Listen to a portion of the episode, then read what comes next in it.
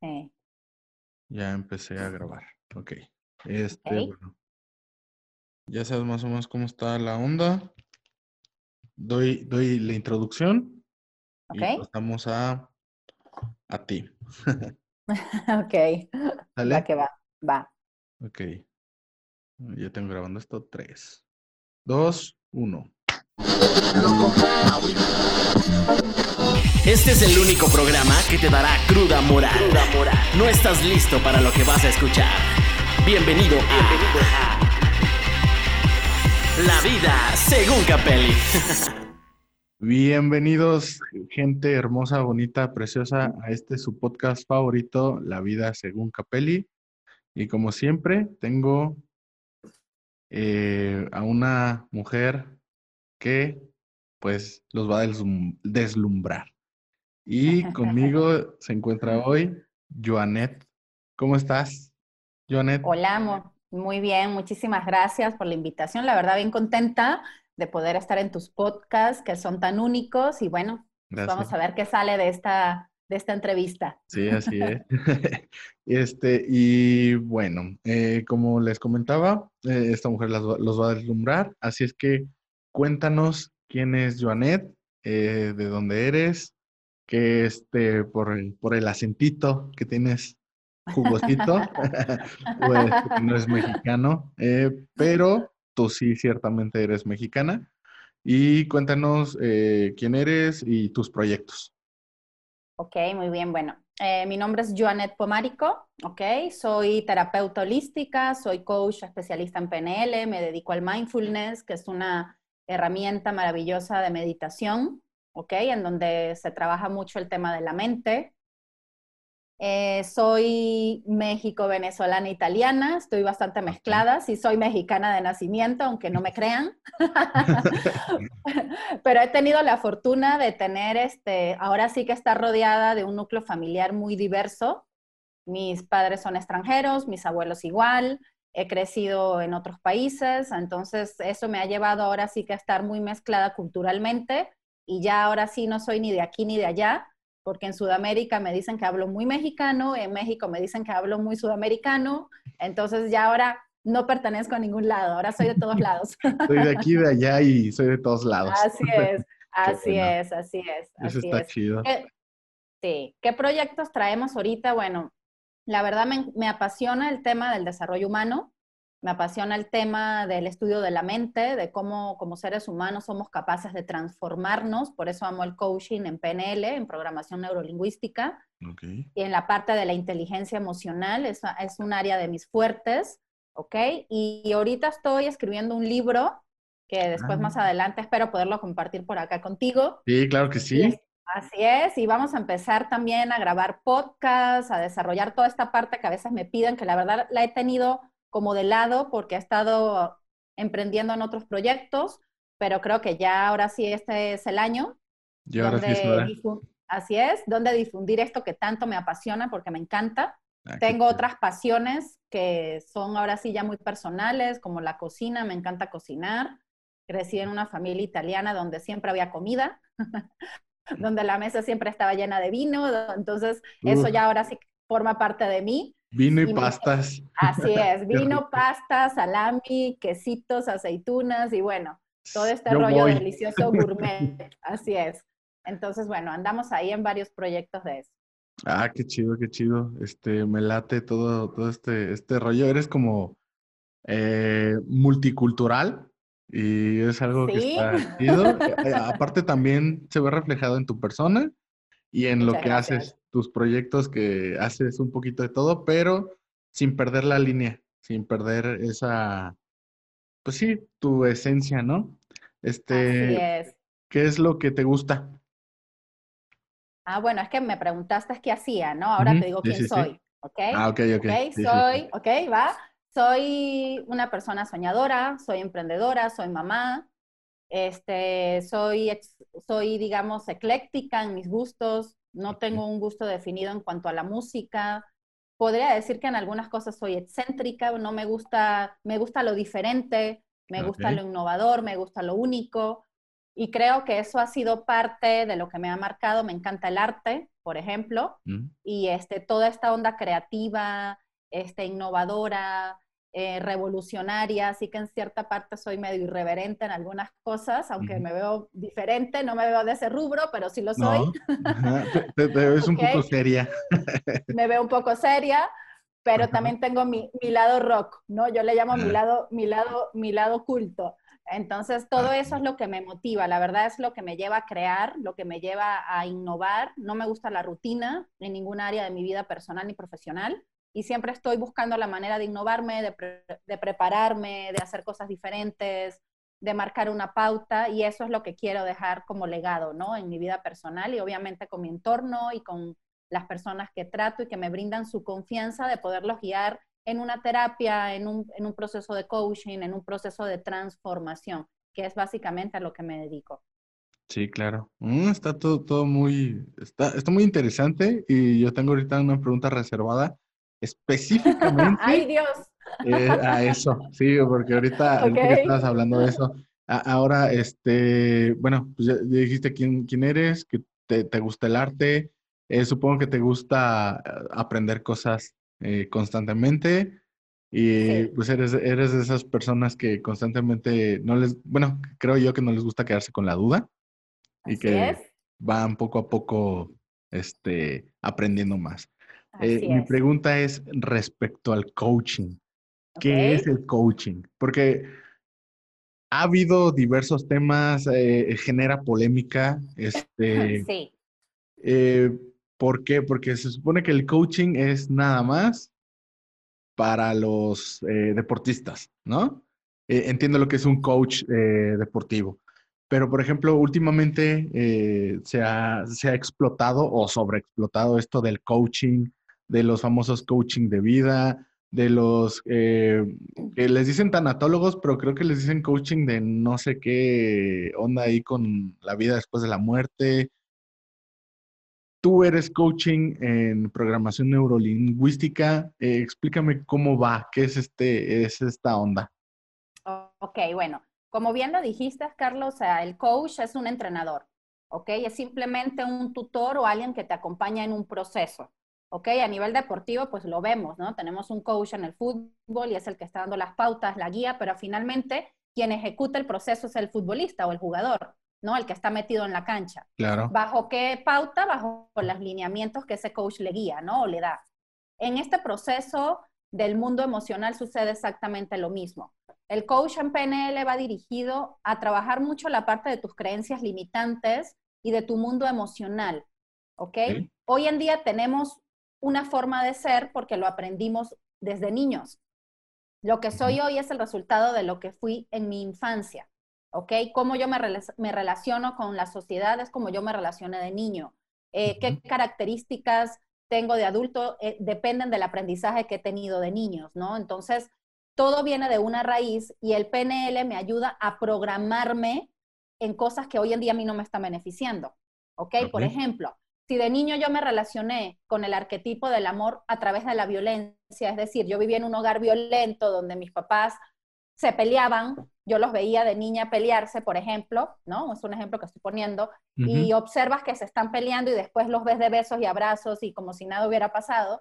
Esa es la forma como yo creo que es el amor, ¿ok? Porque de niño yo no tengo esa parte de decir, oye, están peleando y después se contentaron. O sea, no, para mí, mis papás están amándose. Entonces yo de adulto inevitablemente repito, ¿ok? Y esos patrones. Entonces voy a tener relaciones conflictivas, tóxicas, donde me voy a estar agarrando de las greñas y después voy a estar pidiendo perdón y no ha pasado nada. ¿Por qué? Porque esa fue la forma como yo me relacioné. Entonces, el PNL, ahorita de adulto, ¿en qué te ayuda? En que tú puedas transformar esa relación de cómo tú te fijaste en el amor y puedas tener relaciones interpersonales exitosas, armoniosas, sanas y no llenas de tanto conflicto. ¿Ok? Y eso Ok. parte de cómo tú trabajas en ti. Entonces, prácticamente el coaching al que yo me dedico tiene que ver mucho con el mundo emocional, con la inteligencia emocional y cómo podemos reprogramarnos. ¿Para qué? Para conseguir la vida que todos queremos. ¿ok? Esto puede sonar como muy acá filosófico, este, muy chamánico, pero no. no es ni chamánico, ni es magia, ni es aquí que nos estamos empellotando, no. Esto es ciencia, ¿ok? Esto es ciencia. Eh, neurológicamente ya hay muchos, eh, muchas pruebas de esto que yo te estoy diciendo, de cómo tu cerebro cambia este, con cierta música, cómo tu cerebro cambia con ciertos estímulos, cómo tu vida se transforma en base al sabio manejo de tus pensamientos, y, o sea, eso es ciencia. No es algo así como que, ah, pues me lo saqué en una cajita de conflates, saca mi, mi cupón de transformación, ¿no? O sea, esto es un trabajo real y eso es lo que realmente hago. Ok, entonces, eh, por ejemplo, para mí, que yo soy un simple mortal, ¿cuál es la diferencia entre lo que tú haces y un terapeuta o un psicólogo? Bueno, es que hay muchísima, muchísima diferencia, porque cada área tiene una especialidad, ¿ok? El psicólogo, hay una amplia gama de especialidades, desde clínica hasta educativa, de hecho de recursos humanos, etcétera. Entonces, cada área de la psicología, pues obviamente tiene un rubro diferente, ¿ok? Sí, claro. Y el coaching, igual, hay coach de vida, lo mencionaste, hay coach este, este de PNL, hay coach deportivo, o sea, es decir, hay una gama o una especialidad completa que nos lleva a enfocarnos en un área específica. Ya, ya está, eh, hay coach de negocios. Sí, totalmente. bueno, a mí en lo personal no, no, no estoy de acuerdo con él, eh, no, no, con lo que haga, sino con él. O sea, toda su esencia. ¿De quién, ¿de quién hablamos? De Carlos Muñoz. Sí lo, ok, Sí, sí, claro. Yo, a mí me rompe él totalmente porque no tiene congruencia con lo que hace, con lo que dice. O sea, es muy, eh, no sé, eh, te, diría que disruptivo, pero ah, hasta como que no, yo siento que no es disruptivo, es como, no sé, no, no defino la palabra. Entonces, llega él a hacer todo este mundo de negocios y, a mí me, me, rompe y yo digo, ah, caray, entonces los coaches, a lo mejor no quiero englobar, pero ¿están mintiendo? ¿Sí, sí, sí me explicó? Sí, claro. bueno, por dónde voy? Sí, sí, sí, claro. Es que, bueno, vaya, esto, esto no aplica solo en el coaching, o sea, esto aplica en todas las áreas profesionales en las que tú te desenvuelvas o inclusive en tu misma vida personal.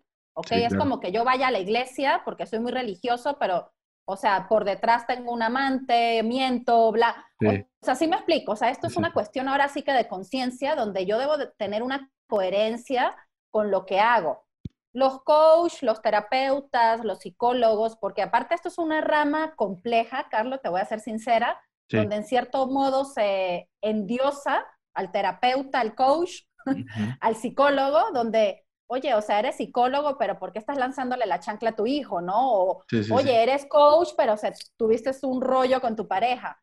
O sea, no, somos humanos. O sea, primero somos humanos y así como brindamos un servicio, también estamos transformándonos. ¿No? Entonces, es ahí donde entra el equilibrio, la balanza, la coherencia y decir, bueno, voy chambeando en mí, pero también voy brindando un servicio, voy brindando un apoyo, voy brindando una guía, ¿no? Yo creo que tú que estás en el área creativa, audiovisual, productiva, lo tienes que saber. O sea, es una cuestión ahora sí como que de prueba y error y vas ajustando y vas diciendo esto me funciona, esto no. En la parte emocional, mental, psicológica es igual. ¿Ok? Me preguntabas la diferencia con los terapeutas. El terapeuta está más inclinado a la parte holística y a la parte de terapia fuera de lo convencional alópata médica que conocemos, ¿ok? Ya ahí entran muchísimas ramas. Ahorita eh, el área holística se ha ahora sí que diversificado muchísimo, ¿no? Ya ahora la gente es normal que hablemos de energías, es normal que hablemos de cuarzos y la gente ya no se espanta, ¿no? O es normal que yo ponga una esencia aromática en mi casa y, o un incienso y la gente diga, ah, pues ya no lo ve como que eres bruja, chamana, sí, de hecho. sino pues forma parte de, ¿no? Entonces... Sí, fíjate, hace, hace, hace unas semanas eh, estuve, estuvo conmigo platicando eh, una mujer que se dedica a los registros akáshicos y dice ella que los psicólogos también tienen forma de entrar a estos registros y yo le pregunté, pero pues ellos no, digo, vaya, ellos son muy por el lado de la ciencia, por el lado de esto de rectitud, que no te van a tratar eso de, de creencias y de que energías y todo este rollo. Y ella me dijo, no, pero ellos pueden entrar por, por hipnosis, ¿no? Por, por regresión. Entonces, también se me hizo interesante porque, eh, digamos que no, este, este, este lado de, de la energía y de todas estas ondas no te aparta la ciencia. Y es algo que se me hace muy chido porque no es como que, ay, estoy casado con esto y ya nada más así me voy a quedar, ¿no? Es como tu, tu lado de, de, lo que haces, ¿no? De dar coach. Abarcas todo, abarcas emociones, cerebro. Eh, a lo mejor yo supongo que han de haber teorías que, que, que son fundamentadas en los sentimientos o en las emociones que precisamente no pueden ser comprobadas porque pues, los sentimientos y las emociones son diversas, pero eh, llega la parte que es mm, real o comprobadora, que es el cerebro, ¿no? O sea, la química del cerebro, si haces tal Así cosa es. te cambia esto, si haces lo otro te cambia lo otro. Entonces se me hace muy, muy interesante y, y se me hace chido. Este, sí creo también que hay charlatanes, y sí, sí, hay de todo. En todo, también los coach. ¿Cómo identificas tú a alguien que no es coach y que dice, es que yo soy coach, coach, ¿no? ¿Cómo lo identificas? Mira, la verdad que ese es un tema bien polémico. Uh -huh. O sea, ahora sí que eso queda como a, a la conciencia de cada quien, así como existen, como lo acabas de decir, charlatanes en todas las áreas, ¿no? Lo vemos hasta en la política. Sí, claro. Gente que es actor y está en la política y no estudió ni economía, ¿no? Y de repente no sabes cómo tomar una decisión, ¿no? Entonces, esto ahora sí que es un tema muy personal. Yo puedo hablar por mí, la verdad no podría decir de las demás personas que se dedican a, a estas áreas. Uh -huh. Yo en lo particular he encontrado un método integral de lo que hago. No, me, no estoy casada con una sola rama porque tengo muchos años dedicándome a la espiritualidad, que es una de mis sí. bases. He estado meditando, he estado con monjes, he estado con huicholes allá en Matehuala también, ah, haciendo ah, prácticas ancestrales. O sea, he tenido un aprendizaje personal que me ha llevado a mí combinar ciertas herramientas también en el área holística o terapéutica, donde yo puedo guiar a la persona que confía su proceso en mí. Si bien es cierto que necesitamos prepararnos, que no todo es empírico, ¿ok? Uh -huh. Que necesitamos certificarnos, prepararnos, conocer, de repente la parte técnica, ¿no? Tú que estás en, el, en la parte creativa lo sabes, tienes, la parte creativa es creativa, vaya, no va englobada y encuadrada en nada, Exacto. pero necesita cierta técnica o ciertas fórmulas para desarrollar esa creatividad. En este campo pasa exactamente igual. El aprendizaje de vida, tu experiencia, eh, tu aprendizaje, tu compartir, te va dando una parte, más uh -huh. sumado a la parte técnica, teórica, certificada, con la que tú complementas lo que haces. Por eso yo, más allá de decirte me dedico solo a esto, te puedo decir que trabajo integralmente.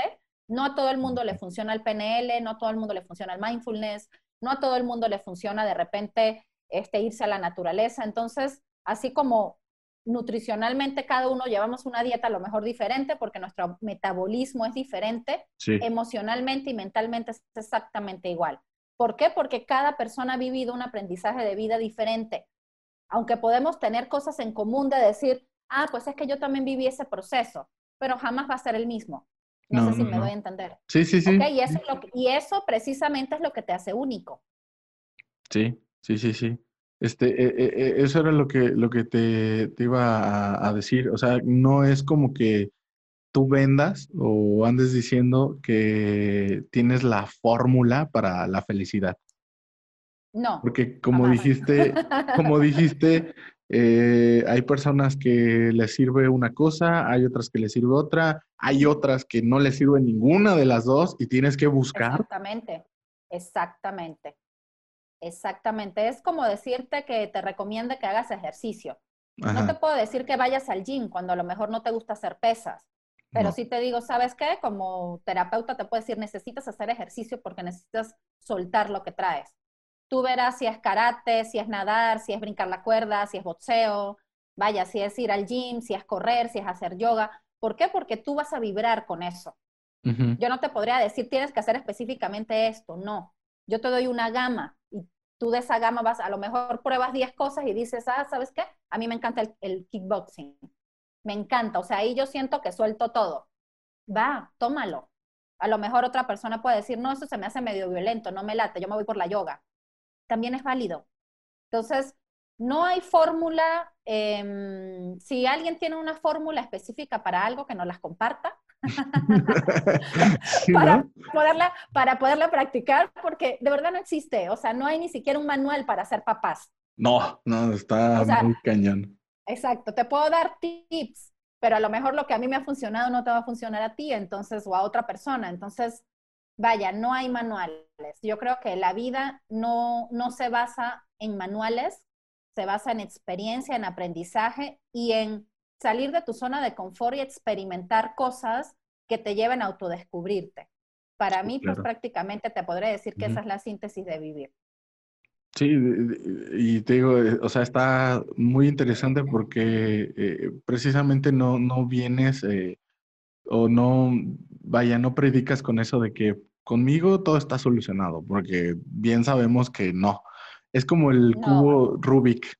Arreglas un lado y el otro ya está todo desmadrado.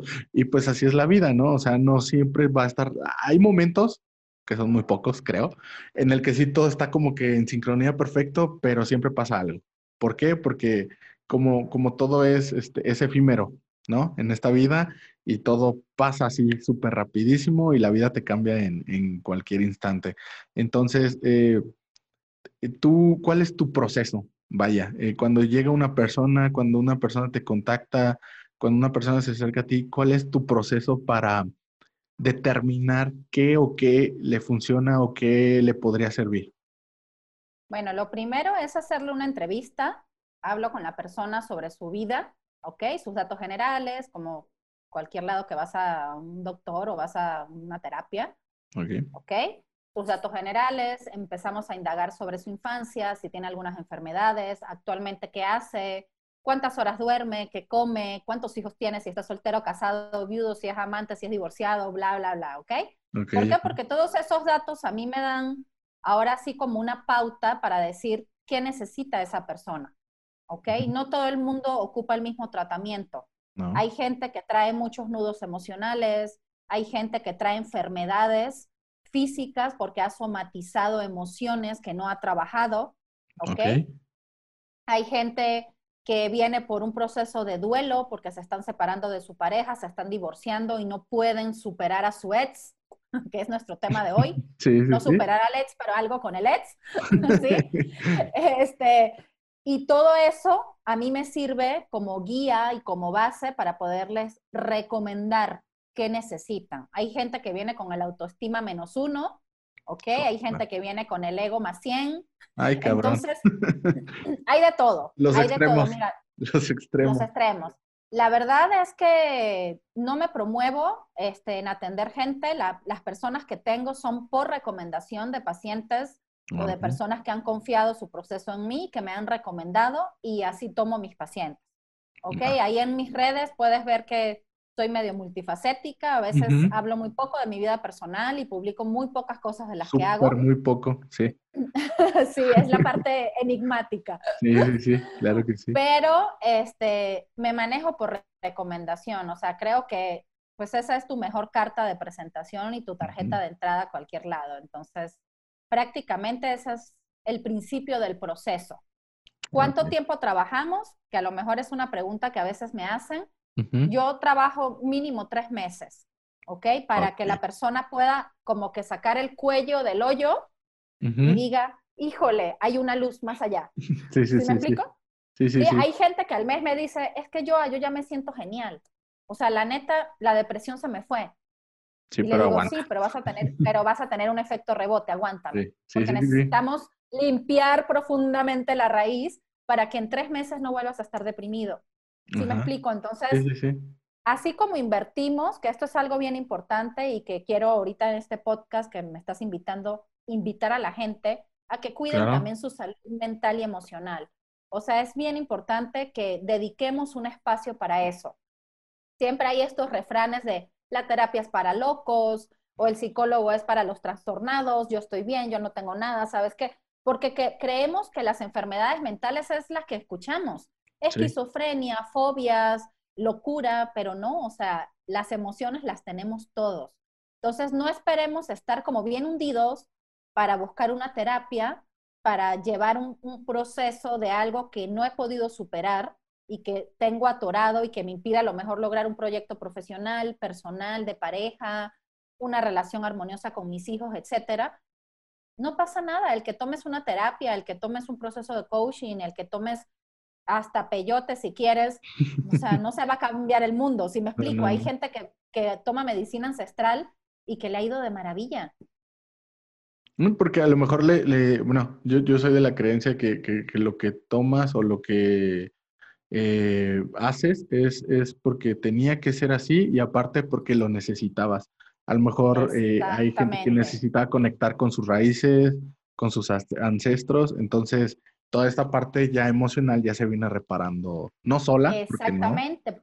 Por eso te digo que hay para todos, ¿ves? o sea, no podríamos como encasillar y decir, los registros akáshicos no, no va, porque a lo mejor mi mente no entra dentro de ese rubro y no lo entiendo, pero hay gente que sí vibra con eso, ¿no? Hay gente que vibra con el reiki, hay gente que vibra con un psicólogo, o clínico, ¿no? Porque a lo mejor su, es muy intelectual y necesita tener una persona intelectualmente que le diga, haz así, así, asado, y, y la persona mejora y es válido.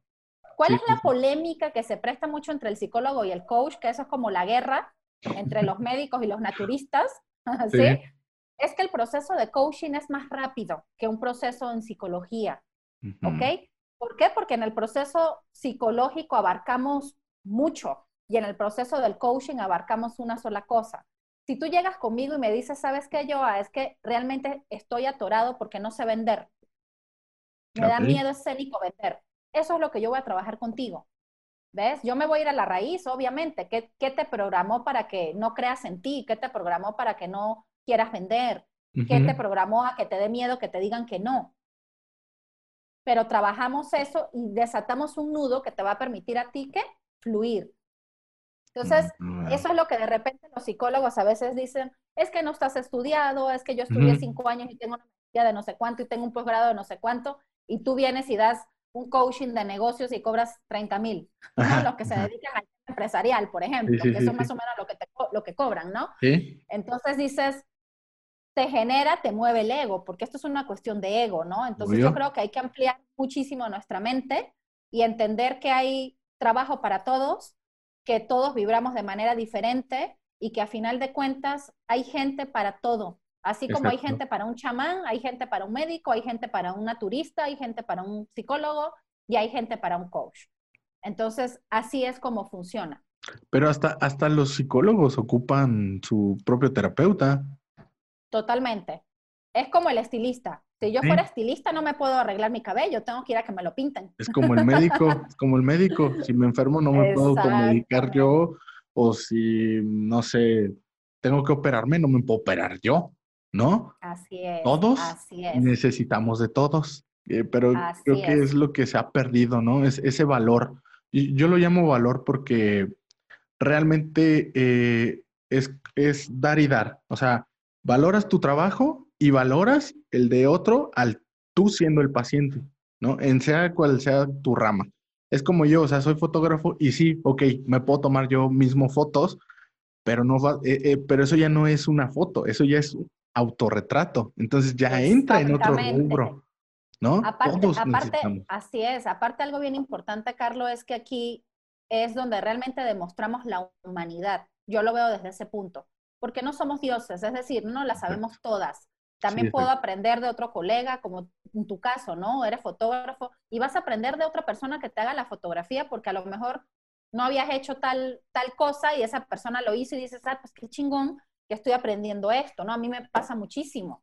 Comparto temas con personas que están en el, mismo rubro y digo, wow, o sea, empiezo a admirar a gente y no quiere decir que voy a dejar de ser quien soy. O sea, cuando tú sabes quién eres y tienes tu esencia y, y sabes que eres único en lo que haces, en cualquier área de tu vida personal, profesional, lo que sea, no te tiene por qué mover el tapete que venga otra persona a hacer lo mismo. O sea, a final de pues cuentas, aprendes de eso.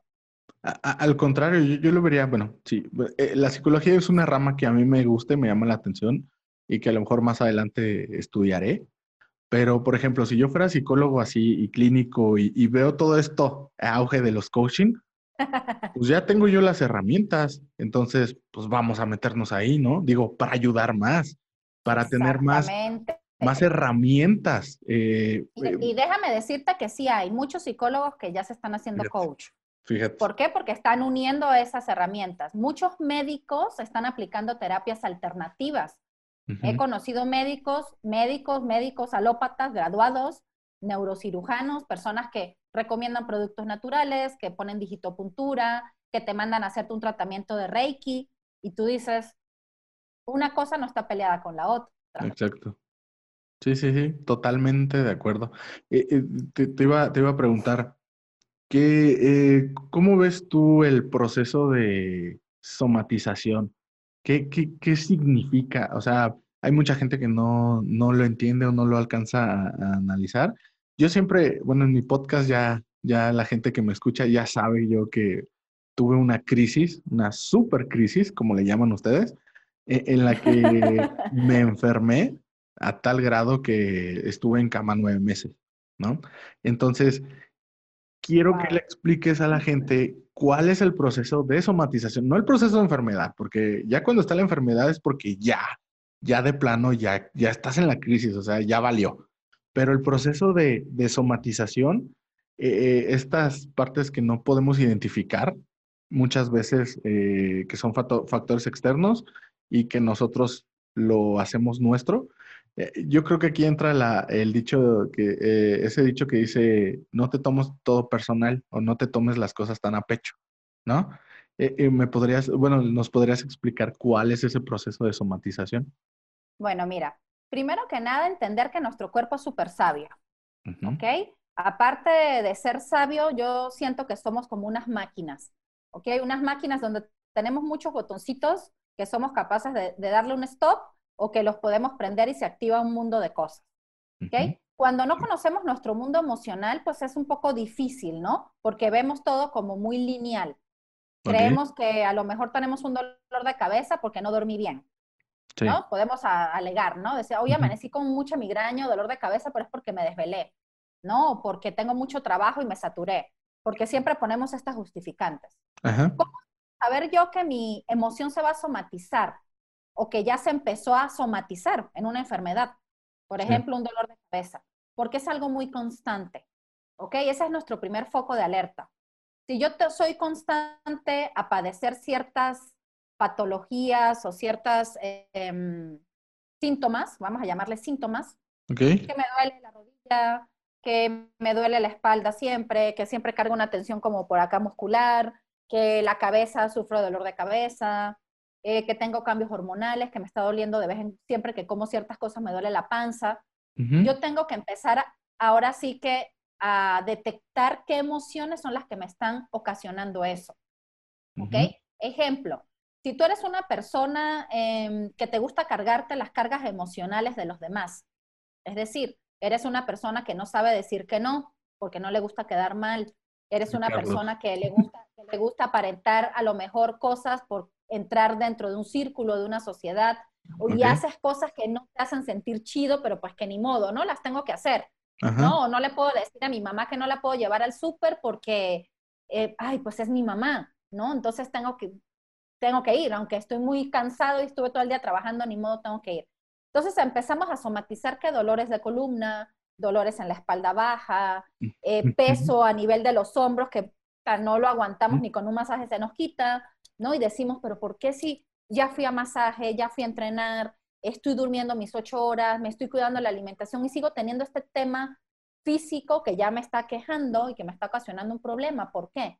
Porque estoy cargando cosas que no me pertenecen. ¿Ok? Y aquí entra un poco a veces el tema polémico donde me dicen, entonces hay que ser egoístas. A veces sí hay que ser un poco egoístas. ¿En qué? En aprender a decir no. No fuimos educados para decir no en la sociedad. Hemos sido educados para decir sí, para ser buena gente, para, para siempre estar dispuestos. Y eso está muy padre, pero eso lo hacemos después que yo me dedico a mí. ¿Sí me explico? Sí, sí, sí. Primero yo y después los demás. Así es. Aquí se, en la sociedad latina es al revés. Primero los demás y después yo. fíjate, y me han tocado casos en los que son personas demasiado, se van al extremo, son muy egoístas. Sí, sí, y primero yo, yo, yo, yo, yo, yo, y los demás que chinguen a su madre. Exacto. Bueno, ya eso es otro extremo. Por eso te digo, es un equilibrio, ¿ok? Sí, claro. Entonces, las enfermedades físicas no es más que emociones somatizadas, ¿ok? Que vienen de qué? De estados emocionales no trabajados adecuadamente o no controlados que nos detonan ciertas enfermedades. Personas que son muy iracundas, irritables, intolerantes tienden a tener gastritis, úlceras, eh, problemas estomacales, colitis nerviosa. ¿Por qué? Porque nuestro centro del estómago es como donde impacta esa emoción y tu cuerpo te lo va avisando. Si yo ahorita te digo, ¿qué sientes cuando tienes miedo? ¿Qué parte de tu cuerpo has sentido cuando te ha dado algo miedo? Cuando me da miedo, yo siento aquí en el pecho. ¿Ok? Cuando te enojas, ¿qué sientes Ah, corporalmente hablando? El estómago. El estómago, te pones rojo, empieza Sí. la gente a sudar. Yo no, no, depende yo el no sudo yo. de enojo, depende el nivel de enojo. Hay gente que sí, ¿eh? Hay gente que empieza hasta a faltarle la respiración. Entonces tu cuerpo te va avisando la emoción que viene, ¿ves? Ajá. Cuando tenemos adrenalina en el cuerpo, ¿qué sentimos? Ta- taquicardia, eh, Sí. una energía que no podemos controlar. Entonces, tú- esos son como tus alertas. Ah, me estoy sintiendo como que caliente, me estoy sintiendo que me estoy poniendo rojo, la respiración se me está alterando, te voy a explotar. Entonces, ¿qué hago en el mundo emocional? Cuando trabajas la inteligencia emocional, pones un freno de mano, respiras hasta 10 y Ay, te ay, ay, ay. contienes en no regarla. ¿Sí me explico? Porque a veces en un momento de ira decimos cosas que no están chidas o lastimamos sin querer lastimar. Y entonces es donde viene después, oye, lo siento, es que se me fue la onda, me equivoqué. Y no es que esté mal equivocarnos, pero no podemos hacer, yo siempre digo, de nuestra vida un basurero de disculpas. O sea, es Ajá. absurdo vivir pidiendo disculpas. Me explico, porque entonces no hay conciencia. Sí. Pe- Pero, ¿qué pasa, por ejemplo, cuando ya eres consciente? Que sí cuesta trabajo, pero ya eres consciente, ya sabes del amor propio y la sigues cagando. Es que sí, es que Porque esto es un aprendizaje. acuérdate que somos como una cebolla. Siempre lo he dicho. Tú puedes trabajar en tu mundo emocional. Vamos a poner el ejemplo del miedo. ¿Ok? Llega alguien conmigo y me dice, ¿sabes qué? Yo tengo miedo escénico, cañón. No me puedo parar frente a un público porque me tiembla todo. Ok, va, vamos a trabajarlo. Pero el miedo tiene muchas capas. ¿ok? Puede ser que la primera capa de esa persona sea el miedo escénico, pero detrás de eso va a encontrar miedo a las alturas, miedo a algún animal, miedo a estar solo, miedo, miedo, miedo, miedo.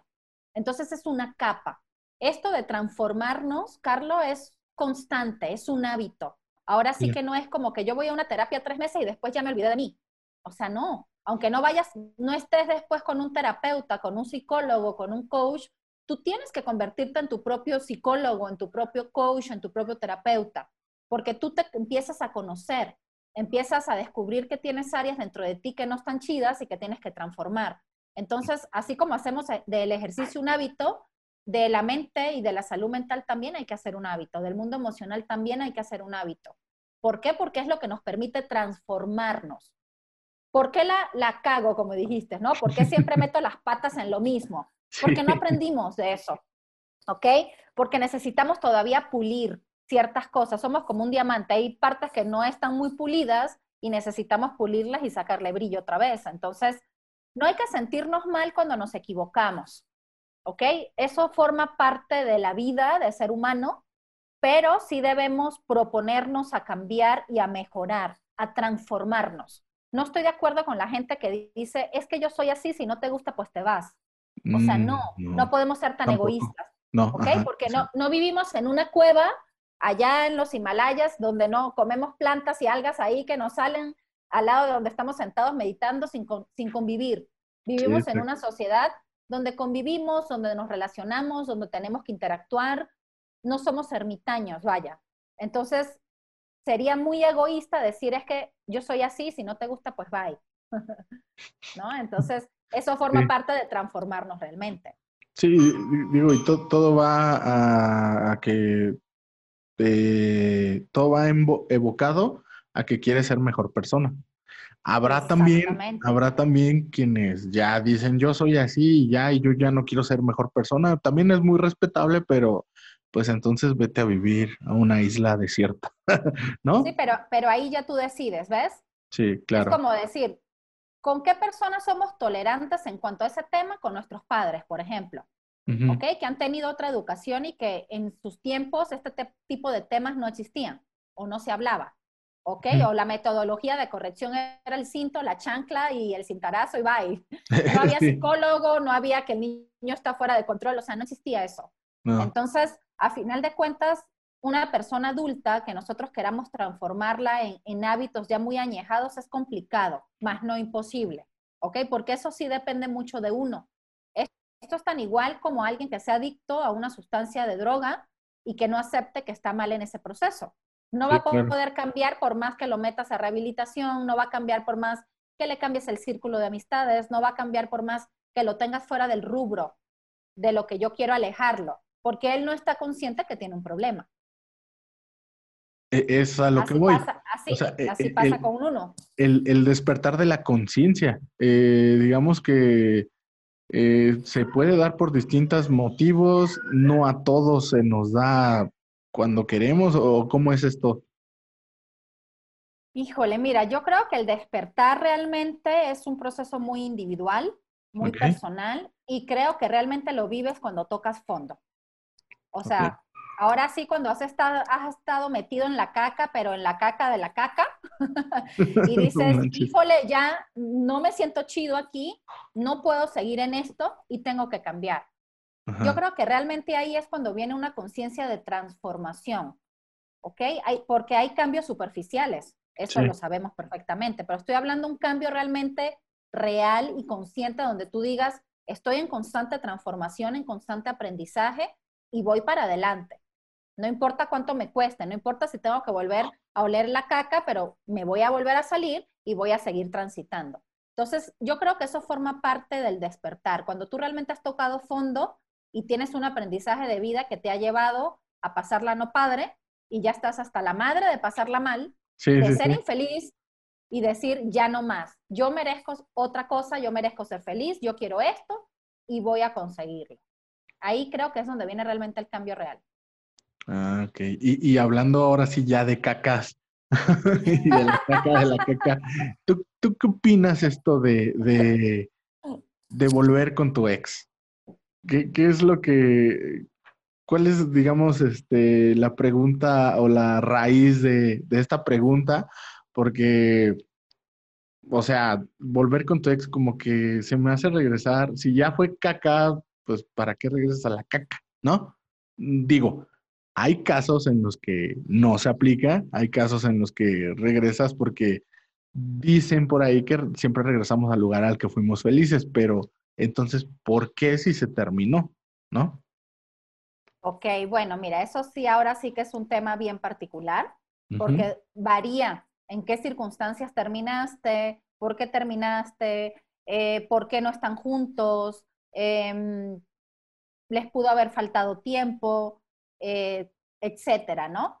Generalmente nos relacionamos en pareja por carencias. O sea, esa es la realidad, aunque todo el mundo diga que es por amor. O sea, vaya. Sí, eso viene después, ¿ok? Nos relacionamos por carencias, ¿ok? De repente a alguien que no le gusta estar solo y a ti no te gusta estar sola, pues hiciste clic. Ok. ¿No? O alguien que tenga una carencia de, de papá, por ejemplo, y esa persona cumple ese vacío que estás necesitando, hiciste clic, ¿no? Porque a lo mejor es un hombre protector, un hombre que está pendiente de ti, que te da la atención que a lo mejor no tuviste de niña, hiciste clic. Sí, sí, sí. ¿Ok? Eso va más allá de qué? De un gusto. Porque siempre me dicen, entonces es que no te gusta la persona. Sí, hay una química inevitable, hay un gusto. no hablamos, del, no hablamos del físico, ¿va? Puede ser alto, chaparro, gordo, feo, guapo, como tú lo veas, pero te sientes atraída químicamente hacia esa persona. Sí. ¿Ok? Eso es lo primero. Ese es como, como el imán que atrae a las parejas. Va. Y el segundo imán son las carencias, tanto lo bueno como lo malo. ¿Ok? ¿Okay? ah, a lo mejor esa persona tiene un proyecto de vida similar al mío y hago clic, ¿no? O tiene valores similares a los míos y me siento identificado, ¿no? Le gusta la familia a mí también, le gustan los hijos a mí también, eh, le gusta viajar, a mí me encanta viajar. Esas son como similitudes padres, ¿no? Pero si tú te pones a, observar a tus amigos, a tus hermanos, generalmente nos unimos por carencias. ¿Ok? ¿Por qué? Porque lo que yo necesito, esa persona también lo necesita. Y eso forma parte del aprender a estar en pareja. Ok. ¿Ok? Si tú eres consciente en el mundo de tu relación de pareja, lo puedes librar. Si no, inevitablemente te terminas separando, divorciándote o truenas o decimos, ahorita somos incompatibles en caracteres. Ok, sí, sí, sí, porque es lo más fácil decir. Pero, por ejemplo, eh, eh, tú mencionaste, tú hiciste la analogía de que la atracción química es un imán y los segundos son las carencias. ¿Hay otro imán o ya realmente lo que sigue es el, el aglutinante, el pegamento? ¿Qué es? Porque, no sé, digo, un imán puede estar pegado siempre, pero hay factores externos o de plano tú lo quitas, ¿no? Pero. Ok, el, pegamento, el pegamento que me estás preguntando es el amor. ¿Ok? Ah, y el amor se da a través de qué? De los hechos. El amor se da a través de qué? De la convivencia que está teniendo esa pareja, de lo que están construyendo juntos, de su visión de vida, de sus proyectos en común, o, o, que cada quien tenga sus proyectos, pero deben existir, perdón, ciertos ingredientes dentro de una relación de pareja para que funcione realmente ese pegamento. ¿ok? La gente dice, es que estoy, me caso por amor. O sea, desde mi punto de vista creo que no nos casamos por amor. Nos casamos por otras causas. Estoy de acuerdo contigo. eso, eso, es otro tema. te puedes casar porque te embarazaste, te puedes casar porque un tema social, te puedes casar porque sí, hay un gusto, sí, sí, sí, eso no, eso no lo estamos discutiendo. Porque te conviene. porque te conviene, exacto, pero te casas, pero te casas no por amor, el amor viene después, el amor lo construyes. Yo creo que el amor sí es el pegamento que hace que esos dos imanes que en un momento sintieron una atracción no se despeguen. Entonces, ese es un tema bien amplio, Carlos. Es un, podemos estar varios podcasts aquí platicando sobre eso. Échale. Digo, pues es que está, está muy chido todo, todo este rollo de, de las relaciones interpersonales, pero por, ejemplo, también eh, mi pregunta sería, ¿por qué si ya decidiste que no hay pegamento ahí, o ya quitaste tú uno de los dos imanes, o ya se cayó, no sé por qué razón, ¿por qué pasa el tiempo y se supone que evolucionas? ¿Por qué decides regresar?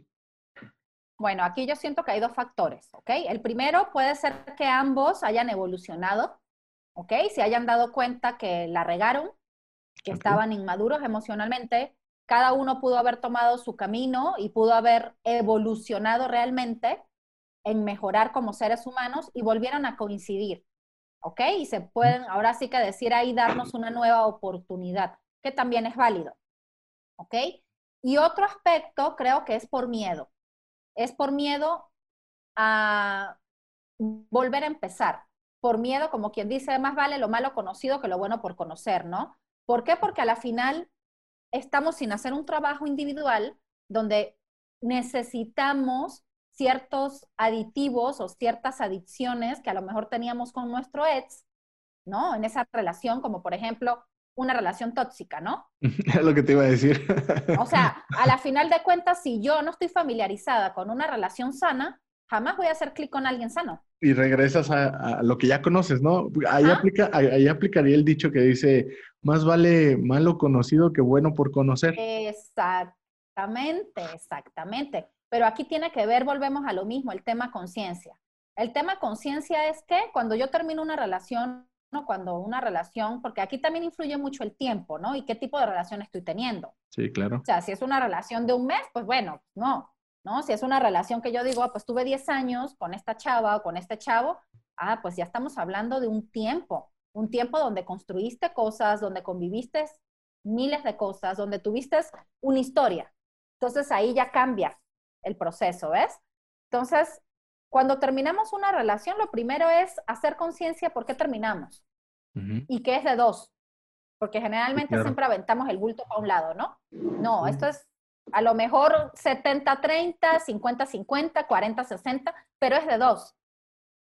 Entonces, cuando yo asumo esa parte, puedo mejorar y no puedo reincidir. Es decir, lo que cometí mal en mi relación A, no la voy a repetir en mi relación B, porque si no, entonces estaría cayendo en lo mismo. Y ahí podríamos decir que no aprendimos. No aprendiste nada. Exactamente. Digo, no, no, ahí, ahí sí realmente no hubo una evolución, no hubo introspección, pero, pero, por ejemplo, bueno, ya, ya estuvimos hablando de, de estas cosas hipotéticas de lo que pudiera suceder. Eh, ¿tú, ¿tú, tienes una relación ahorita? Sí.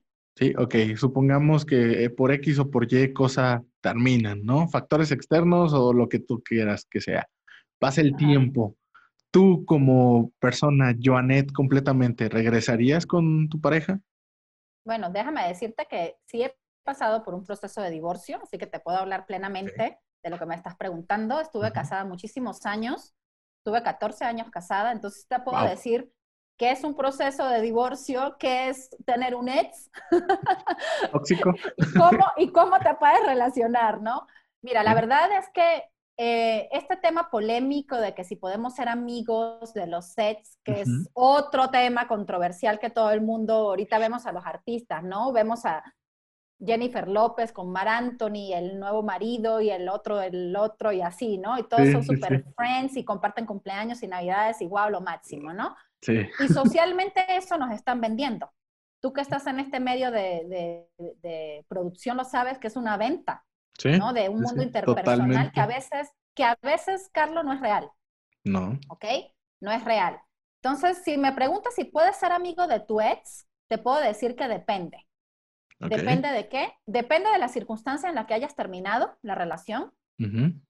Dependen factores como, por ejemplo, si hubo daño emocional entre ambos o no, es decir, que realmente se hayan lastimado emocionalmente. Okay si realmente terminaron porque se dieron cuenta que estaban por costumbre y no por amor.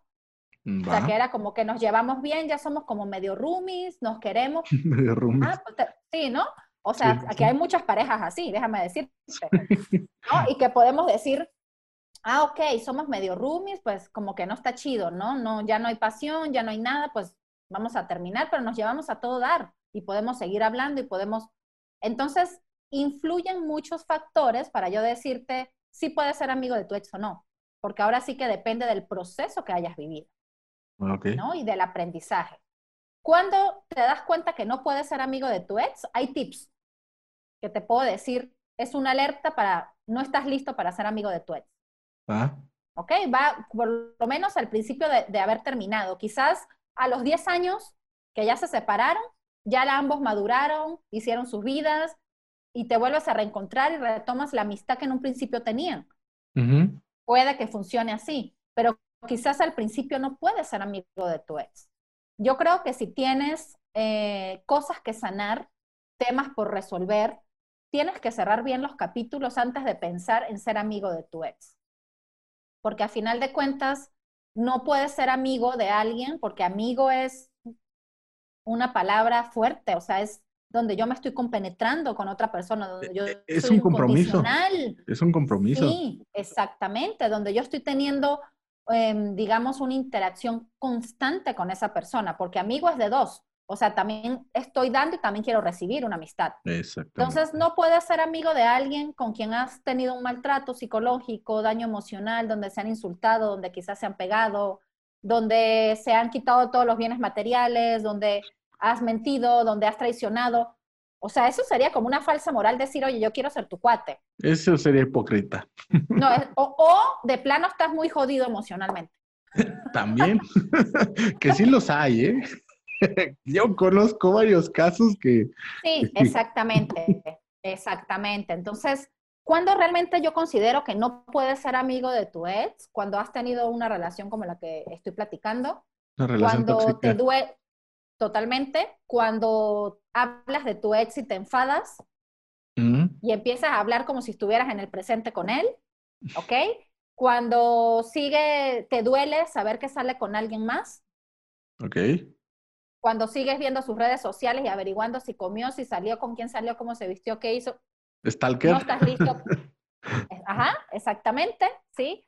Cuando vives fantaseando con la idea de volver, Ah, de creer que haciendo ciertas cosas vas a volver con tu ex, es que si yo hago esto, a lo mejor él me va a volver a aceptar, o si ella hace esto, o si yo hago esto, ella me va a decir que sí. Eso es fantasear cuando ya terminaste una relación. Sí, claro. Entonces, Sí, si construir me castillos. preguntas, sí, si puedes ser amigo de tu ex apenas termines la relación, mi No. respuesta es no. Jamás. ¿ok? Al menos que haya sido una relación como la que comenté hace rato, que tienen muchos años juntos y se hicieron más cuates que pareja, Eso es rarísimo. que, pero sí hay, sí hay dos que tres casos, ¿ok? Sí, sí, sí. Que- y que realmente se hicieron más cuates y han tenido una relación sana, entre comillas. Ah, te podría decir, puedo tener una relación cordial con mi ex. Pero ya sí ser cuate, como que, oye, ¿cómo ves? Vamos al cine. O, ¿sabes qué? Mañana es mi cumple, aviéntate aquí a la casa. O, ¿sabes qué? Pues estoy solito y tengo ganas. Exacto. Y, y- y algo bien, bien este, clave es que a veces muchas personas utilizan a sus hijos para ocultar este tema de que quiero seguir ahí, Sí, porque te quiero saber de ti, o porque no te puedo soltar, o porque no te he superado. Entonces, no hay que ser egoístas como padres de meter a nuestros hijos en temas personales. No puedo ser amigo de su papá o no puedo ser amiga de su mamá, pero sí la tengo que respetar porque a la final de Claro. cuentas tuvimos una historia y porque tenemos Pues, hijos en común, ¿no? Pero hasta ahí, ya. hasta ahí. No es que, ¿sabes qué? Vente al cumpleaños de los niños porque ellos te quieren ver. No, güey, si le quieres hacer un cumpleaños, hácelo allá en tu nueva casa. ¿sí me explico? Sí, sí, sí. Claro que sí. Porque no, no puedes ahora sí que mezclar los ingredientes. No, pues no. Y, y por ejemplo, si, si estás con, si es, bueno, si, si ves tú a una persona y esa persona cada que le mencionan a su ex o algo hace caras o... Entonces es que no lo ha superado. Por supuesto que no. Por supuesto que no. Y ahí depende mucho lo que esa persona haya vivido con su ex. Por ejemplo, si hay si hubo muchísimo daño emocional y digamos que hay daño a- a- hacia otras personas que tú querías, como por ejemplo tus hijos, ¿cómo, cómo, cuál sería la manera más fácil de superar? O sea, mm, pues sí, de superarlo, porque pues obviamente no lo has superado. Mira, solo no lo puedes hacer. Esto, es- eso me queda O sea, clarísimo. Indiscutiblemente tienes que ir a terapia, tienes que perdonar, perdonarte primero a ti, ¿ok? Porque a lo mejor fuimos permisibles, porque a lo mejor no supe decir que no, porque a lo mejor tuve miedos y permití cosas en mi relación. Entonces, el perdón comienza de nosotros hacia afuera. Primero me perdono y después puedo perdonar a esa persona a la que yo le per- permití que me dañara. Porque esto es algo bien importante. Los demás no es que nos hagan las cosas, nosotros lo permitimos. ¿Va? Y Sí, lo ahí sí. permitimos, ¿por qué? Tenemos baja autoestima, porque tenemos carencias, porque tenemos miedos, porque no tenemos claro ciertas cosas y permitimos, nos hacemos permisibles, ¿ok? Entonces, más allá de echarle la culpa al otro, es como de que me caiga el 20 de decir, quiero sanar esto porque no lo quiero volver a repetir y tengo que buscar ayuda. Terapia, psicólogo, eh, irte a la naturaleza, irte a la India ya a un ashram y desconectarte. Cada quien buscará su manera de sanar, Sí, pero claro. lo tienes que hacer y más cuando tienes hijos de por medio. ¿Por qué? Porque los hijos no son culpables. No les puedes heredar una culpa que no les pertenece. Entonces, sí es un tema de bastante responsabilidad el que seamos conscientes de sanarnos, porque además nos va a permitir no cometer errores en nuestra próxima relación, porque digo, nadie se va a querer quedar solo, al menos que Mm. decidas de plano nunca más en la vida estar con nadie, pero eso solo que te hagas un monje y te vayas allá al Himalaya, Yo conozco un caso que sí, no, ya no quiere estar con nadie. Y eh, porque no está sanado o sanada. O sea, la realidad de ese trasfondo es eso. Cuando tú te vuelves el, el típico divorciado antisocial, ¿no? El que quiere llevar la vida loca, pero a la final no cree en nadie, no cree en el amor. No, no podemos etiquetar y englobar. No todas las mujeres son iguales, no todos los hombres son iguales. Hay gente con valores diferentes. Entonces sería muy egoísta si tú no vives un proceso de duelo, de sanación, que tú le quieras cobrar a tu próxima pareja tus fantasmas del pasado. Porque esos Sí, son sí. fantasmas que arrastramos. que Totalmente. si no los sanamos, los vamos a repetir inevitablemente con la próxima relación. No, que no, y deja de eso, este, inconscientemente también hace efecto en los hijos y hace que cambie su visión respecto a las relaciones. Exactamente, exactamente. Entonces, más allá de yo hablarle mal a mis hijos de su papá o su papá hablarle mal a mis hijos de su mamá, tú tienes que entender que los hijos no son el problema, tú tienes que respetar a esa otra persona. Yo creo que eso forma parte de la madurez emocional que tú estás teniendo. Sí, claro. Sí, siempre, siempre recomiendo a parejas que han pasado por procesos de divorcio, de separación, que tienen hijos. Lo primero que les digo es jamás le hables mal de su papá o de su mamá, aunque sean la peor cosa del planeta, porque no te corresponde. Ellos van a crecer y se van a dar cuenta solos quién es quién. Si me explico, tú te tienes que preocupar por lo que tú le vas a dar a tus hijos. ¿Qué le, vas, ¿Qué le vas a enseñar? ¿Qué le vas a cultivar? ¿Qué le vas a brindar? Pero jamás hablarle mal de la otra persona, aunque tú sepas que la persona esté mal, aunque tú sepas que la persona no es lo que dice ser. Ese no es tu problema ya. A ti te compete lo que tú vas a hacer, lo que tú vas a entregar. Sí, claro que sí. Y, y por ejemplo, si, si me permites, eh, ¿cómo fue tu proceso? Porque sé que, es, sé, que es, sé que es difícil, sé que es complicado. Digo, gracias a Dios no lo he experimentado, pero digo, ahí está y no se descarta. Pero, eh, ¿cómo, cómo lo tomaste? Eh, porque pues eres, este, vaya, pues eres todo esto y a lo mejor muchas veces podemos decir, es que mm, damos consejos, pero pues no lo aplicamos a nosotros. Podría ser. O, o lo tomaste de la manera madura, con madurez emocional, a pesar de que dolía, eh, a pesar de lo complicado que pudo ser. Eh, ¿cómo, fue? Eh, no, para nada, fue todo lo contrario. ¿Ah, sí? fue todo lo contrario. Creo que lo que soy hoy, lo que ves y lo que te estoy transmitiendo hoy es el resultado de ese proceso que viví tan complicado. Ok. Ok. Este, todos los seres humanos nos transformamos día con día, somos personas diferentes. No soy la misma de hace 20 años. Claro que no. Entonces te puedo decir que ese proceso de vida personal, donde realmente me hundí, me hundí terriblemente, en todos los sentidos, emocional, física, económico, eh, social, porque quedé en un limbo increíblemente grande, me llevó a ser lo que hoy soy, a compartir lo que me gusta hacer y lo que me gusta compartir. Me enseñó a ser mamá incondicionalmente, me enseñó a conectar conmigo, me enseñó a amarme más, entonces, te puedo decir que para mí ese proceso fue una maestría de vida y me enseñó a abrir mis alas y a ser quien soy hoy. Entonces, yo realmente hoy en día te puedo decir que estoy muy agradecida por ese proceso, porque creo que si no lo hubiera vivido, seguiría apendejada, con el perdón de la palabra, en lo que estaba, perdiendo el tiempo, no amándome, porque no me amaba en aquel entonces, y me hice muy permisible a muchas cosas, y de ahí me empecé a preparar. Lo que soy hoy en día soy por eso. Ah, va. Que me, llevó a qué? A, decir, yo tengo que este proceso de vida, que yo ya lo viví, si cualquier persona me dice, oye, ¿qué es el divorcio? Le puedo decir en carne propia qué es el divorcio. Sí, si claro. me dicen, oye, ¿qué es quedarte sin nada? También le puedo decir que es quedarte sin nada, que es quedarte llena de deudas, que es quedarte en el limbo, que es ser mamá sola. ¿Sí me explico? Entonces, sí, sí, sí no es algo que lo saqué de un libro, no es algo que me lo enseñaron en la universidad, es algo que lo viví en carne propia. Entonces, ese aprendizaje personal me ha llevado a evolucionar como ser humano y a poder brindarle a la gente que me brinda su confianza esas herramientas que a mí me han ayudado a surgir y a ser quien soy. Entonces, eh, eh, ¿estás de acuerdo conmigo que toda esta reconstrucción de ti, eh, toda esta evolución tu pegamento ya fue ahora tu amor propio. Y que es muy, importante y que también puede ser un proceso muy doloroso de encontrar. Sí, sí, sí. Generalmente todas las personas que estamos en este ámbito y creo que desde Tony Robbins a cualquier persona que ahorita tú ves en las televisiones, que han pasado, que son grandes este, locutores, grandes eh, coaches de desarrollo humano han pasado por cosas muy difíciles. Hay gente que ha perdido hijos, hay gente que ha estado sumida en drogas, hay gente que ha estado sumido en cuestiones económicas, ha tenido quiebres económicos inmensos y eso los ha simbrado. Y es lo que te decía hace rato.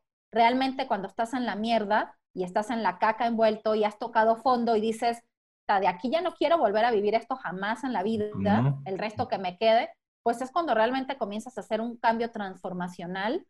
A lo mejor no estás en el nivel que quieres estar, porque en tema personal te puedo decir o profesional todavía siento que me falta muchísimo por compartir, por aprender y por llevar a cabo en mi vida, pero creo que no estoy igual hace 20 años. ah, no, claro. eso, eso, me da ahora sí que mis propias palmaditas para decir, si has podido, sí puedes y vas chingón. Exactamente.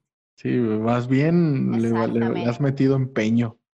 Así es. Y, y, algo bien importante dentro de un proceso como esos es que tú reconozcas también lo bonito, porque esa parte se nos olvida.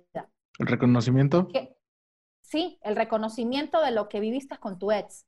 O sea, creo que eso es algo que, que hay que hacerlo como un proceso de sanación propio. Si tú me preguntas qué me quedo de mi experiencia personal de, de mi divorcio, mis obras de arte son mis hijos y con eso me quedo. Entonces, a final de cuentas, ese es como lo bonito que construí y con lo que me quedo hoy en día. Eh, eh, ya lo demás ya fue. Sí, claro. Entonces, ¿estás de acuerdo conmigo que hay relaciones y hay personas que eh, a lo mejor en su momento dolieron mucho o igual y hasta odiaste, pero que te enseñaron y que, y que fueron un parteaguas en tu vida? Totalmente. Yo creo que cuando has tenido una relación que forma un parteaguas en tu vida, es una, una, una enseñanza de maestría de vida, cuando lo tomas conscientemente, claro está. Sí, claro. Sí. ¿Por qué? Porque esa persona te marcó. Son las famosas relaciones que te marcan. Por eso te decía, es relativo el tema si puedes ser amigo de tu ex o no. Si has salido con alguien y saliste dos meses y eran más amigos que otra cosa, pues claro que puedes ser amigo y te echar una chela y tomarte un café y platicar. Porque no hay una historia, no hay una cicatriz, no hay una marca, no hay un legado. ¿Sí me explico? Entonces, no es que sea una relación menos, pero no es lo mismo.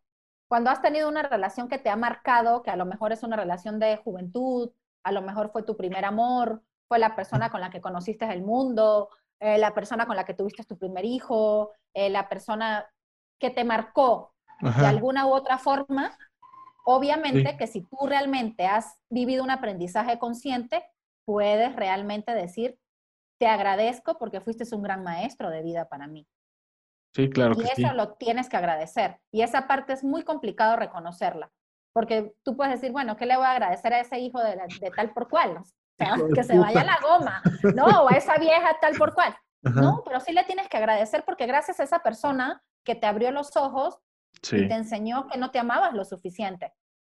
¿Ves? Gracias a esa persona te dijo, oye, mijito, muévele porque no está chambeando. O sea, ¿sí me explico? Entonces, cuando tú ves esa otra parte y dices que esto lo ves después que sanas, Carlos, eso no es que lo ves apenas te separas. o sea, apenas te separas tienes otros sentimientos. no, sí, claro. Es, es, es todo, todo un proceso, todo un proceso. Exactamente. Y toma tiempo. Toma tiempo. También, toma tiempo. ¿Qué tiempo? Si me preguntas qué tiempo es relativo, porque cada ser humano es diferente, ¿ok? Hay gente que le puede llevar 10 años superar un divorcio o una relación con, alguien que lo marcó, o hay gente que en 2, 3 años ya tiene una, nueva vida. Entonces, depende mucho de cómo estés trabajando tu sanación, de cómo te estés perdonando, de qué tipo de, de mm, terapias estés tomando que te ayuden ahora sí que salir del hoyo. Mi recomendación es que busquen ayuda, no estén solos, porque solos es muy complicado hacerlo. No, sí, y es que está, o sea, está súper cañón todo esto porque por, por lo mismo, ¿no? Y, mucha gente eh, se llega hasta a reprochar eh, ciertas situaciones cuando pues una relación es de dos. O sea, no, no hay ahí más de otra cosa.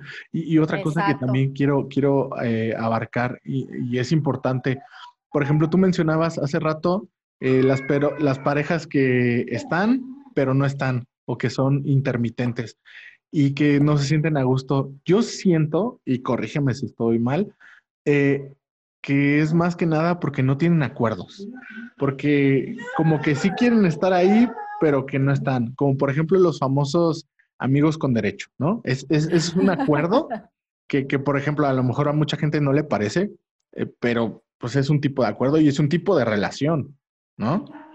¿Qué, qué, qué opinas de esto? O sea, ¿cómo, cómo crees tú que, que los acuerdos eh, te afectan o te ayudan a, a, a mejorar tu relación interpersonal? Bueno, primero creo que debemos em, entender que desde el momento en que yo ya estoy pensando en alguien, yo ya me estoy relacionando con esa persona. creemos que tener una relación es ya tener un acto sexual y una intimidad. Eso forma parte ya de otro proceso, ¿ok? Pero el solo hecho de comunicarme con alguien, de escribirme con alguien, de tener a esa persona en la mente, yo me estoy relacionando, aunque jamás lo haya besado, aunque jamás lo haya, este, me haya acostado con esa persona, ¿sí me explico? ¿Por qué? Porque somos energía. Sí, claro. Entonces aquí viene mucho la polémica de las redes sociales, muchísimo. Esto es un tema muy complicado porque las redes sociales se ha abierto para eso. ¿Para qué? Yo, yo defogo todo mi estrés y mi rollo hablando con una chava, con otra, con un chavo, con otro, pero pues no tenemos nada. O sea, porque es algo de redes sociales. O sea, no tenemos en realidad nada, pero sí tenemos algo, en cierto modo. sí, aunque no tan profundo, pero sí. Porque, porque de todos modos la plática pasa a ser íntima. O sea, lo, lo, lo que se dijeron, eso queda entre tú y yo y nada más. Exactamente. Entonces, lo primero es saber qué quiere cada persona. Yo creo que eso es lo primero. Y a eso voy con qué. Saber si tú realmente quieres una relación de pareja o no. ¿Ok? Porque hay gente que puede decir, yo me siento bien estando solo, pero a mí sí me gusta salir con varias chavas, o sea, y eso es válido. Eso no es un tema tabú ya hoy en día, si me explico. Sí. Sería mal que la persona dijera, sí estoy contigo, pero pues como no puedo dejar de salir con otras personas, pues tengo dos, tres por allá atrás escondidas, ¿no? Eso sí sería mal. Eso estaría como muy cagado. Lo hacen, pero lo hacen. Ahora sí, ajá, porque tenemos un tema social y un tema moral donde volvemos a lo mismo, nos cuesta ser quienes somos. Entonces, lo primero es sincerarte con lo que tú quieres para tu vida. Si tu proyecto de vida es tener una pareja estable, una vida en familia, brindarle a tus hijos una estabilidad emocional, busca eso. Si tu proyecto de vida es estar soltero y viajar por el mundo, irte a, a París, tener relaciones casuales, no tener compromisos con nadie, chido, chingón, pero lo dices, lo haces no dices una cosa y haces otra, ¿sí me explico? No seas incongruente. Exactamente. Entonces, lo primero es saber qué quiero y lo segundo, indiscutiblemente, los acuerdos que voy a tener con esa persona. Me preguntabas que si los acuerdos eran buenos o malos, para mí son totalmente positivos. Creo que una relación sin acuerdos es una relación sin rumbo, es una relación a la, deriva, es una relación sin objetivos, sin metas, sin proyecto. Tú no puedes tener vaya, una relación de pareja es como un contrato. Es como tú puedes hacer un contrato con una empresa y te contraten para hacer la audio, la producción, la fotografía. Tú necesitas tener a pautas y acuerdos con ese cliente. Oye, vamos a grabar a tal hora, vamos a hacerlo así, vamos. Si no cumple, pues no se puede llevar a cabo el proyecto. En la relación interpersonal es exactamente lo mismo. Con nuestros hijos necesitas tener acuerdos. Con tus hijos necesitas tener acuerdos. Con tu familia necesitas tener acuerdos en tu ámbito laboral necesitas tener acuerdos, porque el acuerdo va de la mano con qué? Con los valores que esa pareja o ese núcleo o ese grupo de trabajo tengan, ¿sí? Como objetivo. Si en nuestra relación de pareja nuestros pilares son la comunicación, por ejemplo, la confianza, la fidelidad, el ser equipo, etcétera, y yo no tengo acuerdos en base a esos valores, vamos a tronar. Porque es como estar remando un barco, pero yo remo para allá y, tú remas para el otro lado. Dan vueltas. No va, no va a funcionar. Exactamente, sí. Entonces, si me preguntas si los acuerdos son buenos, si los recomiendo, totalmente. Totalmente. ¿Y, qué, harías? Bueno, tengo tres preguntas ahorita porque mi cerebro está absorbiendo todo lo que estás diciendo. Eh, para, acordarme, eh, mi primera pregunta sería, eh, ¿qué recomiendas tú en una pareja cuando los valores y los pensamientos, bueno, los pensamientos siempre van a ser diferentes, pero las metas, y te pongo un ejemplo tangible. Ejemplo, yo, a mí me gusta, yo soy de mente libre, ¿ok? Yo pienso que para mí una relación no debe de ser monógama, pero debe de haber lealtad, que son cosas totalmente distintas. Para mí la, infidelidad no existe, la, la, fidelidad es con uno mismo, vaya. Exactamente. Pero mi pareja está estructurada bajo la tradición, bajo esa tradición de eh, una sola pareja y, la infidelidad es si tú volteas a ver a otra persona. Es un ejemplo. Esa es mi primera pregunta. ¿Qué, qué, ¿qué tipos de acuerdos se podrían llegar con, en una, está, una muy, relación está muy difícil. Está muy difícil porque ese tipo de valores no están en la misma sintonía, ¿ves? Ajá. Es como decirte a alguien que le guste tener hijos y a la otra persona no. Ok. Pero puede llegar a algún momento, puede haber algún acuerdo o algo que los haga converger. Muy, muy sinceramente, en ese tipo, por ejemplo, de temas o de valores, está muy complicado, Carlos, porque a final de cuentas uno de los dos se va a tener que sacrificar.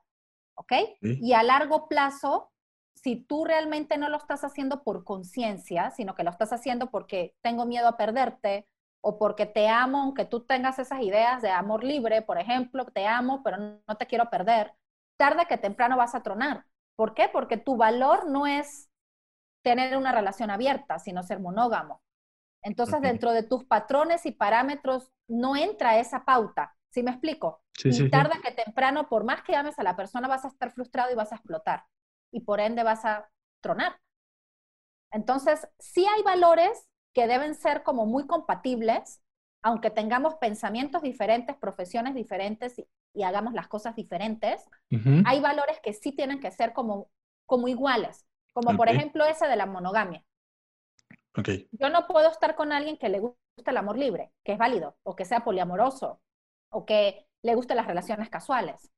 Eh, supongamos, eh, poliamoroso, eh, digo, es un tema también complicado que sí estoy de acuerdo en unas cosas y en otras no. Pero, por ejemplo, yo sé, y yo siento que es posible amar, porque sí es posible amar a más de una persona. Estoy en esa sintonía. Lo que, lo que siento que no es posible es tener o llevar dos relaciones al mismo tiempo. Porque si una ya es desgastante, o sea, imagínate, porque, o sea, digo, es un tema muy complicado y muy diverso, pero... Sí, sí.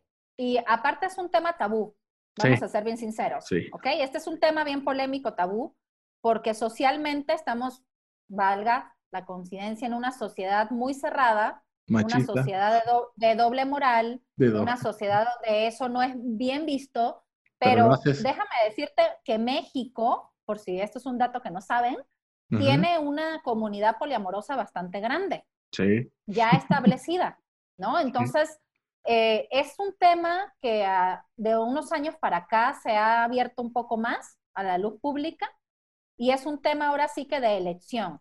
Yo siempre he dicho que tú debes vivir lo que a ti te haga feliz. Sí, claro, totalmente. Experimentar lo que tengas que experimentar y ser bien sincero contigo. Como lo que tú acabas de decir, estoy de acuerdo que podemos amar a más personas, pero no podría tener dos relaciones al mismo tiempo. Eso es ser sincero contigo, porque a la final de cuentas sabes que no vas a poder. Aunque tu mente diga que es el amor libre y yo sé que puedo amar a dos, tres personas, porque sí, el amor es eso realmente el amor no está encasillado a una sola persona. ¿Ok? Tú decides estar con una sola persona porque tú tienes el valor de la monogamia y porque consideras que quieres compartir con esa persona, pero no porque, no, porque no tengas la capacidad de amar a otra persona. Es correcto. ¿Sí me explico? o sea, y aparte es un tema cultural. Si nosotros nos vamos a Tíbet, por ejemplo, en Tíbet la mujer tiene cinco esposos. Ah, qué chido. Que aquí eso sería una locura. Sí, no, Ajá, pero aquí sí, el, sí se puede tener amante escondido. Ah, no, sí, claro, digo, eso está de para moda. Para otro país eso puede ser una locura, si me explico. O sea, si nos vamos a los países árabes, es normal que de niño ven que el hombre tiene dos, tres mujeres y ahí no existe esa rivalidad, ese tema de que se envidian entre las viejas. Y, ¿Por qué no? Porque culturalmente crecieron así. Y, es algo normal. ¿ves? está chido. Ajá, entonces depende socialmente donde hayamos crecido, cuáles son nuestros valores, nuestros gustos. Creo que ahí es donde debemos empezar a hacer clic, a empatar y a combinar esos valores. Si tu valor es, es, de una mente libre y consideras que se puede amar a varias personas y consideras que eso está chido, pues tienes que estar con alguien que piense igual, porque si no tarde que temprano van a tronar. A lo mejor estás con alguien que piensa igual y son monógamos, terminan estando juntos. O sea, es decir, sin estar con alguien más, porque no hay esa presión de que eres mío y soy tuyo. Exactamente. Y pertenecemos, que es lo que generalmente sucede con la monogamia, ¿no? ¿Sabes qué es lo que yo siento que condiciona ese patrón? El, el que tú te apropies de la persona. El que tú le digas, eres mío, ahí ya estás condicionando y ahí ya estás este, estableciendo que va a estar complicado, que no la deja ser libre.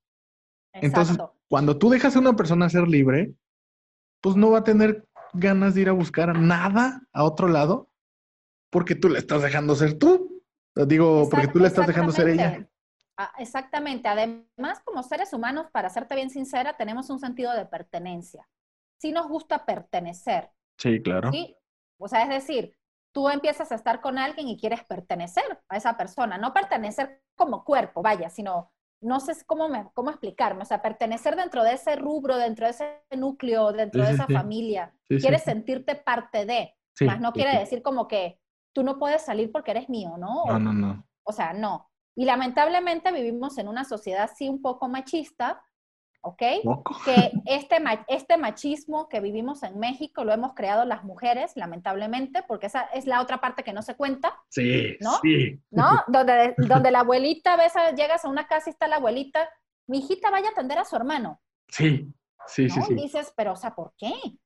O sea, ¿por qué la hermana tiene que ir a atender al hermano? Totalmente ¿Por qué la hija tiene que atender solo al papá, no? ¿O por qué las mujeres tienen que estar en la cocina y los hombres reunidos aparte? O sea, y este tema se ha cultivado a través de matriarcados que hemos heredado y que seguimos transmitiendo.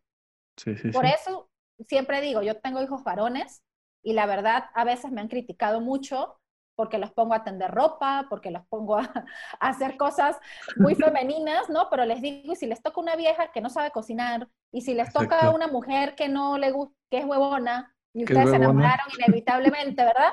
Pues tienen que hacer las cosas. Tienen que saber, tienen que ser independientes por ellos. O sea, te lo digo porque yo fui educado por una mujer independiente y por una mujer que me enseñó a barrer. Yo creo que sé barrer mejor que muchas mujeres.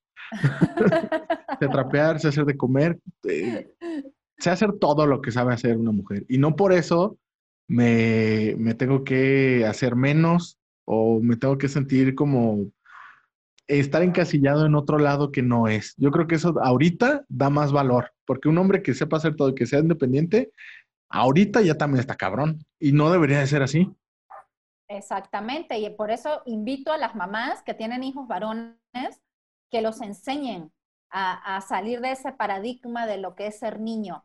El ser hombre también se vale llorar, el ser hombre también se vale que les enseñen a expresar sus emociones, no les digan a los niños, oye, no llores, es que eres un machito, es, que eres un varoncito. ¿Por qué? Porque sabes que estamos creando hombres poco afectivos de adultos, hombres que no saben amar, hombres que no saben expresar lo que sienten. Y eso sí es lamentable. Y si eres mamá de niña, enséñale a ser independiente, enséñale a ser una chingona, enséñale a que puede ser capaz de comerse el mundo.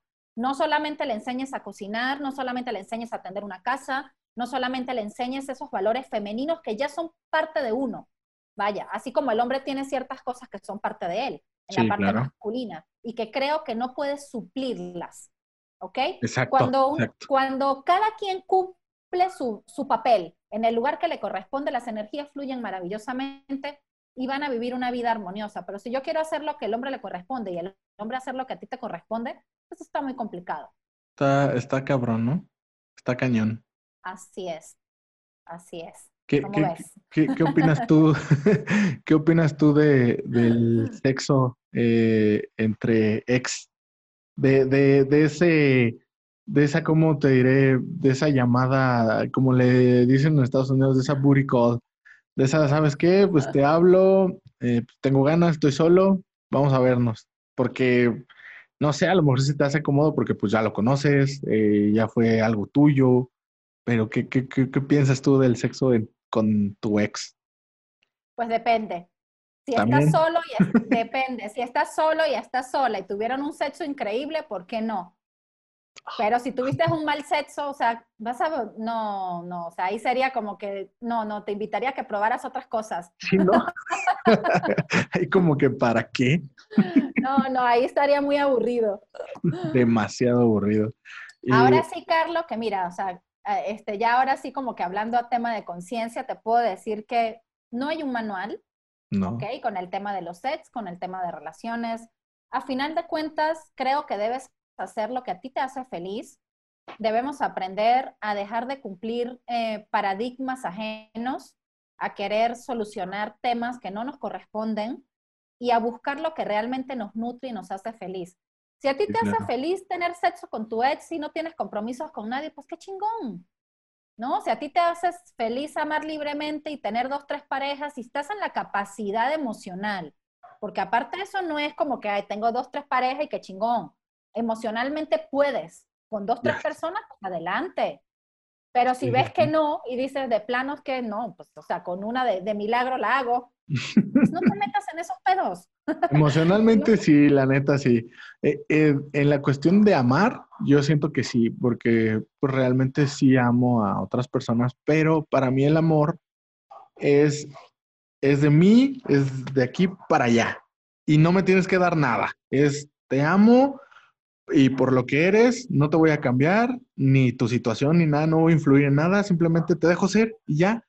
Si tú a mí me amas o me quieres, ese ya es otro tema. Yo no estoy buscando tu amor. Y yo creo que es lo que deberíamos de entender la mayoría de las personas. Es que es lo que acabas de decir y lo que comenté hace rato. ¿Qué quiero? ¿Qué quiero? Es lo que voy a programar y lo que voy a crear de mí. Sí, claro. Tan simple como eso. ¿Quiero caos? Pues bueno, pues voy a estar rodeada de caos. Vaya, voy a estar rodeada de gente tóxica, de gente carente, de gente pedorra o como le quieras llamar. Pero si quieres tener una vida armoniosa, quieres estar en paz, quieres decir, ¿sabes qué? Yo quiero realmente darle a mis hijos una estabilidad emocional, quiero brindarles las herramientas para que ellos sean adultos sanos. Ah, pues entonces en eso trabajas. Sí, claro. Es tan simple. Tu vida personal tiene que ir en equilibrio con tu vida profesional. Sí. Así como tú eres disciplinado para tu profesión, para tu trabajo, para generar dinero, para crecer, para conseguir la casa de tus sueños, para conseguir el carro que te gusta, en tu vida personal lo debes hacer el doble, Sí. porque de nada sirve estar afuera muy bonitos y, Y por, por dentro, dentro. pues muy caóticos. Sí. Sí, está Entonces cañón. eso forma parte de, ¿cómo ves? Pues es que son temas bien polémicos y muy, amplios. Son temas polémicos y muy amplios y quisiera dejar abierta la invitación para en otra ocasión Claro que sí. seguir abarcando alguno de estos temas y me comentabas que estás por sacar un libro. Estamos en eso. Sí, estoy escribiendo Entonces- un libro que espero terminar este año. Bueno, sobre las relaciones interpersonales precisamente.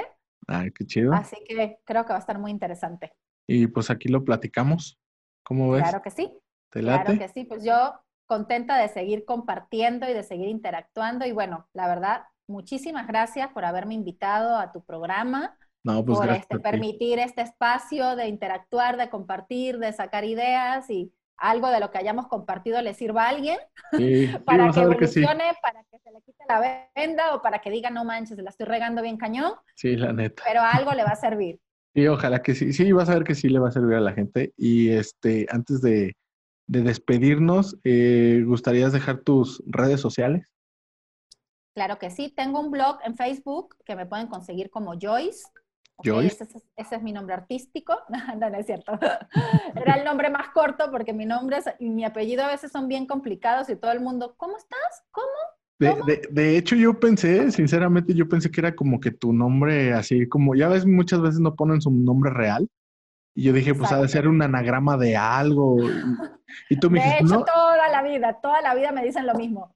¿ves? Y, y tú me dijiste, no, es que ese es mi nombre real. Y dije, ¿neta?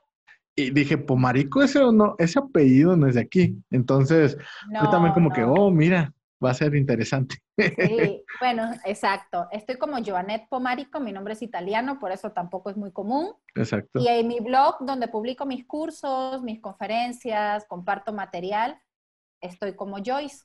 Entonces, bueno, por ahí después te paso los datos para que los publiques ahí en tus redes también y Sí, claro que sí. podamos seguir conectando. ¿Tienes este Instagram o no usas? Sí, sí tengo Instagram. También Eh, estoy como Joyce. ¿También como Joyce? Ahí te, ajá, Ah, perfecto. sí, ahí te lo, te lo paso y ya lo colocan por ahí en las redes. Sí, claro que sí. Y pues nuevamente fue un gustazo tenerte aquí en mi podcast. y- Igualmente. Y, pues muchas gracias por aceptar la invitación y esperemos que volver, volver a colaborar juntos en, en este o en otros proyectos. Claro sí. Así pues, es, ya sabes, conmigo todo lo que sea para sumar, para crecer y evolucionar, ahí me vas a tener. Así que muchísimas gracias y, bueno, a seguir compartiendo. A seguirle. Entonces, pues este, este podcast ha terminado. Ha sido todo por el podcast de hoy y pues nos vemos en la próxima. Bye. Bye bye. Hey, güey, despierta. Hey, hey. ¡Felicidades! Llegaste hasta el final. Nos escuchamos muy pronto en tu podcast favorito. Claro, la vida según Capelli.